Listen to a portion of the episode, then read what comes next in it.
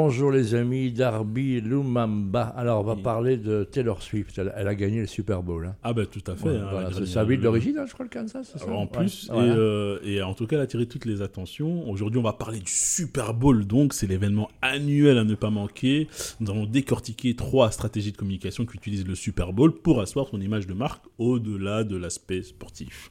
Première stratégie, la musique. Lors de sa mi-temps, le Super Bowl concocte un show exceptionnel avec des grands noms de la musique tels que Michael Jackson, Lady Gaga, en passant par Beyoncé ou encore les Rolling Stones, que tu aimes beaucoup. euh, Bah oui, j'aime beaucoup les Stones. Voilà, ils sont toujours là, donc on les amène en, en chaise roulante, mais ils y sont. hein, donc, euh. et quand je dis c'est pas cette année, hein, Michael Jackson, évidemment, vous l'aurez compris. Voilà, hein, voilà, donc, tout à fait.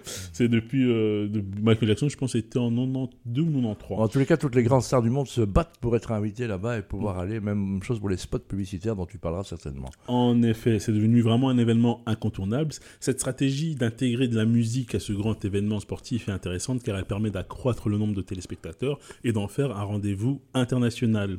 Deuxième stratégie, le sponsoring. Les Voilà. marques, comme tu le dis, se bousculent pour être associées au Super Bowl où ils déboursent en moyenne 7 millions de dollars pour un spot, tiens-toi bien, de 30 secondes. Ouais, c'est énorme. hein, Donc, il y a- il y a- voilà, donc, et c'est des spots qui sont spécialement faits pour, Pour, le Super Bowl, voilà. Le, euh, le lendemain, c'est périmé.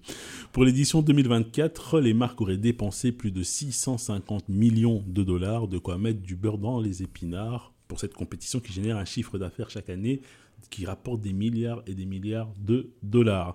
Cette stratégie de sponsoring est intéressante car elle permet d'amortir les coûts pharaoniques que représente le Super Bowl pour le plus grand bonheur de ses comptables. Bien sûr, j'imagine, hein, les, fi- les financiers. Et puis malheureusement, un petit accident, là, ils ont fait la fête au Kansas et il Malheureusement. y a eu euh, un, décès, quelques blessés, mais rien à voir, euh, Oui. semble-t-il, politiquement.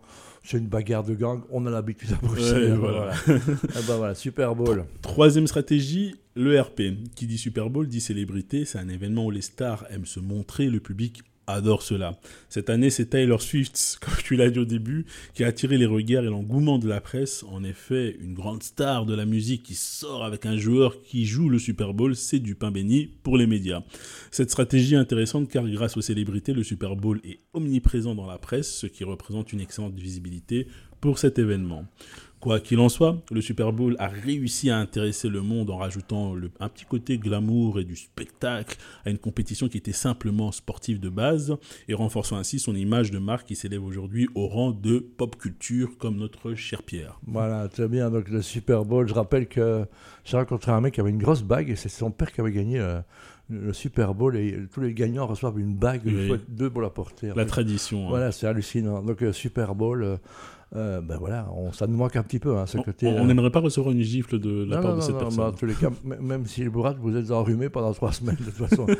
Mais on, est- on a besoin un peu de, de glamour hein, comme ça. Tout à fait, tout à ça fait. Et ça bien. fait surtout, ça fait du chiffre, ça, ça, ça, ça augmente l'intérêt de, de, de l'événement et ça fait rentrer euh, des placements publicitaires. Donc, euh, Voilà, et si vous arrivez à expliquer simplement les règles du, du Super Soccer, c'est que vous n'avez pas bien compris. Allez, à la bien semaine sûr. prochaine. À la semaine prochaine.